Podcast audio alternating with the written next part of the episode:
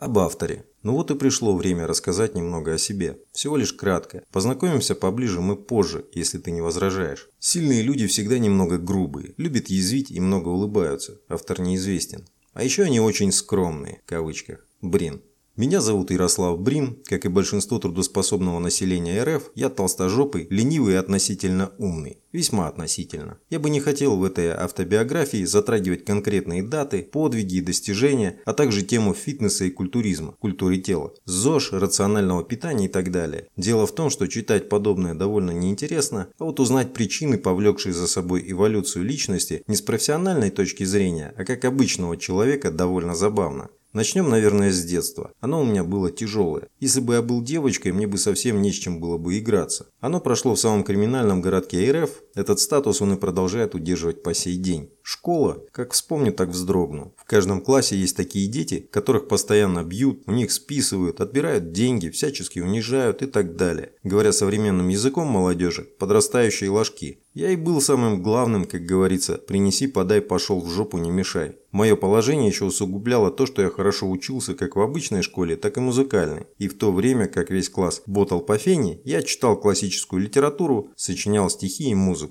Я был толстым ребенком с острым языком, поэтому каждый день напоминал мне боевые действия, вырабатывая во мне терпимость и отсутствие страха перед болью. Дальше типичный сценарий. Восьмой класс, самая красивая девчонка школы, первая любовь. Бить стали на завтрак, обед и ужин. Как бы давая понять вредность трехразового питания. 90-е годы годы появились первые видеомагнитофоны. Вовремя подвернувшаяся видеокассета с боями Майка Тайсона задала нужное направление, и с восьмого класса началось постепенное врастание в спорт и ЗОЖ а наличие сильного тела без сала стало необходимостью, а в дальнейшем и следствием. Как-то раз мой батя увидел, как я пытаюсь подтянуться целый один раз и, поспрашивая о серьезности моих намерений, а мне просто хотелось быть нормальным, не толстым, отвел меня в мою первую подвальную качалку, где занимались местные бандиты-ракетиры, лысые брутальные дядьки с татухами по всему телу. С этих пор мой график стал довольно насыщенный. До обеда школа, после обеда музыкальная школа, до ужина бокс, после тренажерный зал, а затем весело и бодро пешком до дома 7 километров. К счастью, местные бандюганы уже тогда объяснили про увеличение калорийности и необходимости правильного питания, поэтому я не умер от истощения. К концу 8 класса, как и следовало ожидать, первая любовь оказалась не такой уж и чистой. Постоянные разногласия с родителями и кристаллизация своей точки зрения, противоположной родительской, привели к тому, что я сел на электропоезд и уехал в соседний город. Поступил в другую школу, школу-интернат, которая подразумевала отсутствие родителей в зоне досягаемости и успешно прошел отбор в лицейский класс. Вот тут немного поподробнее. Лицейский класс это 4 алгебры плюс 4 физики плюс 1 физкультура по четным и 4 геометрии плюс 4 физики плюс 1 физкультура по нечетным. Один раз в неделю первым уроком толкали химию, биологию и прочую гуманитарную ересь, как нам говорили в те годы.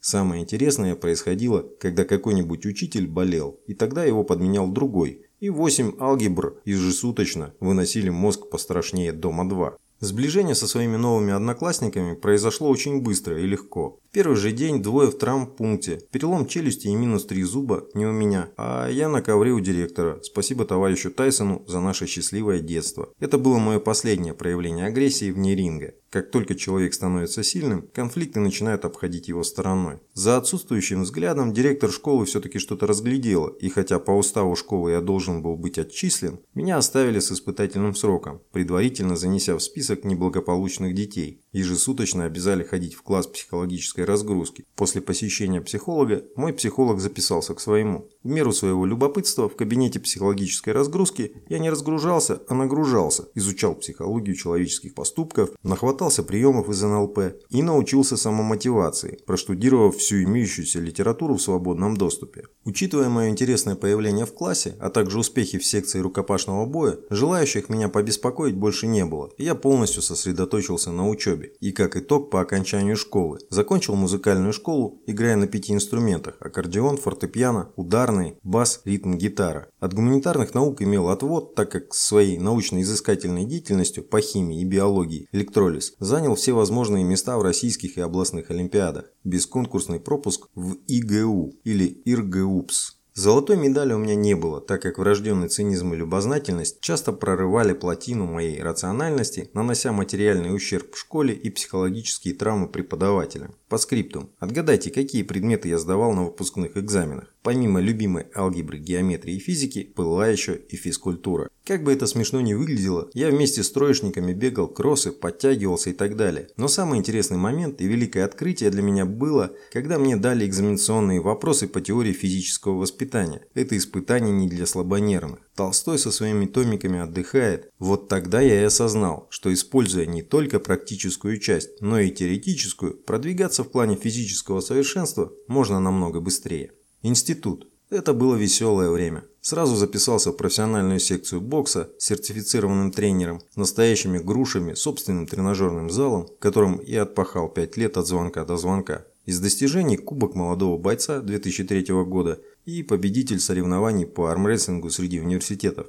Учиться было неинтересно, ибо всю высшую математику и физику до третьего курса я знал на зубок. Осознав на первом курсе, как устроена система обучения, и применив пару навыков, которые приобрел в кабинете психологической разгрузки, я стал заниматься тем, что мне было на самом деле интересно, и под это дело стал увлекать все кафедры. Проектировал 3D-модели ЖД-узлов в автокаде, кафедра ЖД-узлы, разрабатывал математические модели в системе MATCAD, кафедра информационной и вычислительной техники, проектировал и собирал автоматические модели обеспечения безопасности на опасных производствах, кафедра БЖД, разрабатывал 3D-модели пересечении сложных геометрических фигур в пространстве, кафедра начертательной геометрии, изучал полупроводники и кристаллы, кафедра физики, изучал и оптимизировал систему планирования физических нагрузок при подготовке к Олимпийским играм. Надо сказать, наша кафедра подготовила не один десяток спортсменов в резерв Олимпийской сборной РФ. Что касается общего развития в вопросах физической культуры, то после экзаменов в средней школе я скупил все книги по фитнесу, бодибилдингу, правильному питанию и так далее. И после двухминутной беседы на кафедре физической подготовки был навсегда от нее освобожден с условием отработки на кафедре и подмены лектора. В итоге отличные оценки сами росли в моей зачетке, а к четвертому курсу я вообще перестал сдавать сессию и обнаглел до такой степени, что сдавал курсовые в первую неделю, а все свободное время посвящал фитнесу и ЗОЖ. И вот оно, производство. Помню, когда рыл траншеи в декабре ломиком, зародилась мысль об эффективности управления предприятиями в РФ. Млять, летом же копать быстрее. Через два года возглавил предприятие с персоналом 2000 человек, которое неоднократно становилось лучшим в РФ. Параллельно с этим продолжается мое грехопадение в сферу фитнеса и телостроительства. И сейчас мои интересы окончательно и бесповоротно перешли в тему физического, эмоционального, психологического самосовершенствования. Я занимаюсь тем, что передаю свои знания через практику, накопленные за 17 лет в области физической культуры тела и психологии. И сейчас я разрабатываю обучающие программы и семинары в области фитнеса-бодибилдинга. Специалист в области психофизической и специальной физической подготовки, разрабатываю программы по физической подготовке фитнес-моделей и медиазвезд. Консультирую в области применения спортивного питания, спортивной фармакологии, организации тренировок, планирования нагрузки, коррекции веса. Разрабатываю программы развития самодисциплины, самомотивации, создаю алгоритмы принятия решений в условиях неопределенности. Фитнес-тренер, психолог, практик тяжелых видов спорта, пауэрлифтинг, бодибилдинг, фитнес со стажем более 17 лет. Я убежденный сторонник практических навыков против теоретических знаний. Два года назад я запустил свой проект «Секрет идеальной фигуры» – практикум играющего тренера. За это время неоднократно меня называли ненормальным, но и восхищались, мне писали гневные письма, многих диетологов я лишил работы, ставили в пример, пытались купить, мне подражали. Я работаю только на результат, да и платят мне соответственно этим результатам. Мне нравится добиваться целей и иметь спортивное телосложение, но еще больше я люблю помогать делать это другим людям. Можно еще много чего рассказать про меня, но лучше познакомиться вживую. С этого момента я могу углубиться и рассказать вам о себе с точки зрения различных областей. Бизнес, благотворительность, психология, менеджмент, мотивация, дисциплина, карьера, общественная деятельность. Я работаю во многих областях и обо всем расписывать не вижу смысла. В какой бы области я ни работал, я всегда стараюсь работать до результата. Добро пожаловать в мой мир. Верить мне на слово не надо. Прочитайте мои материалы и внедряйте. Главное, внедряйте. Надеюсь, прежде чем вы добьетесь результатов, в первую очередь произойдет осознание того, что вы являетесь создателем той жизни, которой сейчас обладаете, и тех проблем, в которых вы сидите. И после этого ваши результаты всего лишь вопрос времени. С пожеланием больших результатов, ваш Ярослав Брин.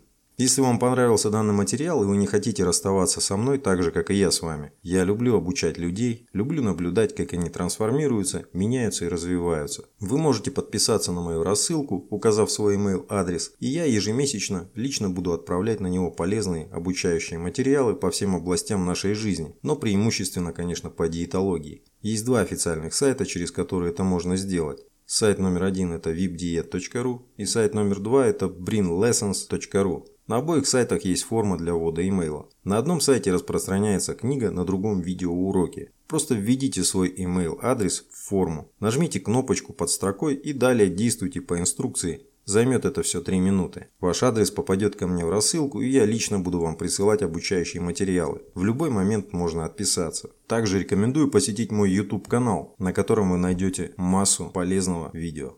Конец.